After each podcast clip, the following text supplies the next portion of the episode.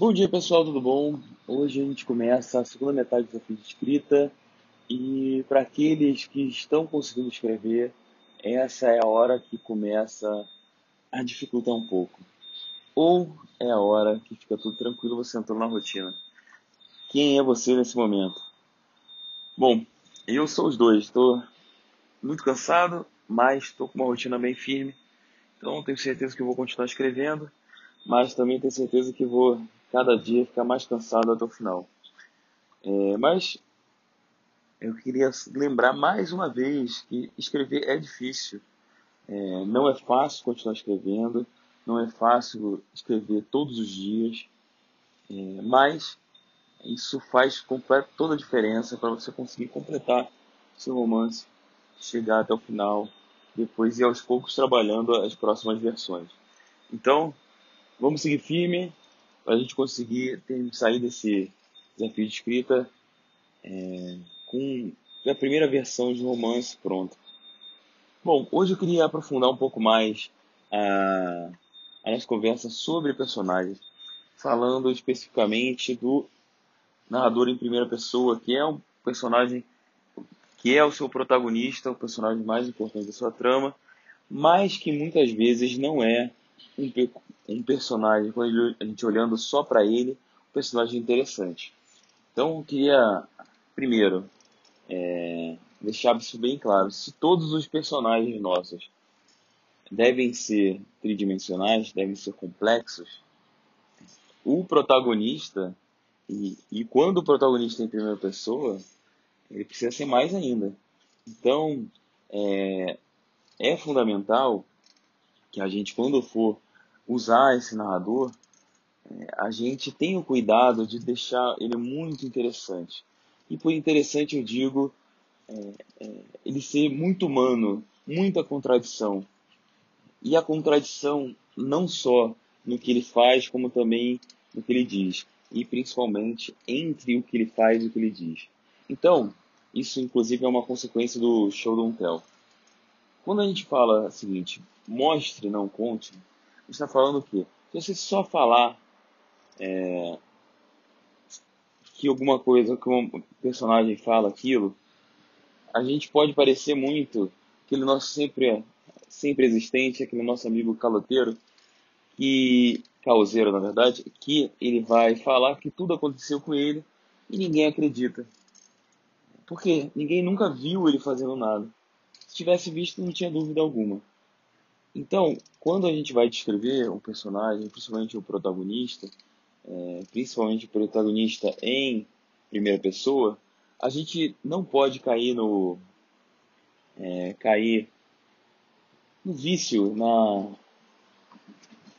na facilidade de descrever ele de uma forma muito simples, falar ele era muito, eu sou muito bravo, eu consigo, eu enfrento todo mundo. Você precisa mostrar que ele está enfrentando, que ele está defendendo alguém. para mostrar tanto os erros quanto os defeitos dele, principalmente os defeitos. Então, por exemplo, se você fala que, se você deixa ele falando toda hora, eu sou, é, eu sou corajoso, eu sou corajoso, eu sou corajoso, toda hora ele fala isso. Mas quando o primeiro momento é, que ele precisa ser corajoso aparece e ele não é, essa é uma contradição muito boa, muito grande, muito boa é, para inclusive mudar a voz dele. Depois que ele foi, é, falou que era tão corajoso, tanto tempo, e no momento que ele não é, primeiro, a única coisa, pelo menos ele tem que dar uma desculpa pro, na, pro, pro leitor. Isso é muito importante. Essa, essa contradição vai trazer mais conflito para a trama, inclusive conflitos internos no personagem.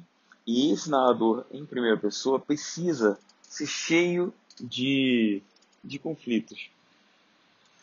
Então, resumindo, quando você for criar é, um narrador personagem, não deixe ele sem defeitos, não deixe ele unidimensional, não deixe que ele seja uma pessoa desinteressante. Muitas vezes, toda esse, essa coisa interessante nos seres humanos é o erro, é a contradição. Então, é, invista muito nisso, não deixe que ele seja simplesmente uma, uma representação melhorada de você.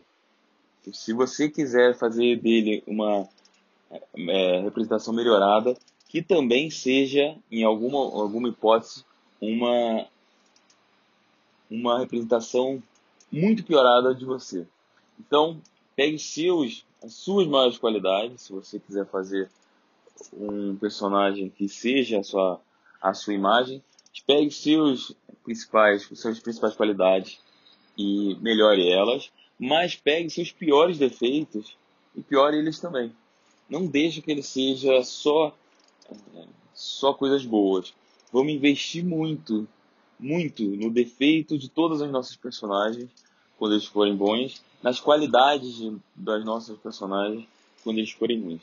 E como exemplo, é, eu trabalhei muito isso no meu segundo romance, o segundo romance que eu publiquei, que foi A Morte e a Ascensão de Dalabranche, que ele mostra um narrador, que é o Miguel, e ele diz de cara, ele não é confiável. Mas toda a questão da trama é, precisa ser construída para que o leitor acredite nele. Então, todas as, todos os defeitos dele foram mostrados para causar uma empatia grande no leitor, para que o leitor desconsiderasse esses defeitos. Então, ao invés do leitor olhar para ele e falar, olha, ele não é confiável, o leitor falava, olha, ele é digno de pena, coitadinho, estamos do lado dele. Então, essa foi uma forma, deu bastante trabalho, mas eu acredito que chegou num, num personagem bastante complexo. É, e quem quiser dar uma olhada, depois a gente conversa mais, aprofunda mais, só para não dar nenhum spoiler, é, sobre quem já leu, sobre o personagem que tem vários insights que eu precisei desenvolver para o para desenvolver o, o personagem é, e eu acho que pode ajudar mais vocês. Abração pessoal, vamos continuar escrevendo. Outra coisa, hoje é quinta-feira, a gente vai tentar colocar as tirinhas toda quinta-feira. Então vou deixar o link aqui, quem quiser, dá uma olhadinha nela. Valeu? Abração.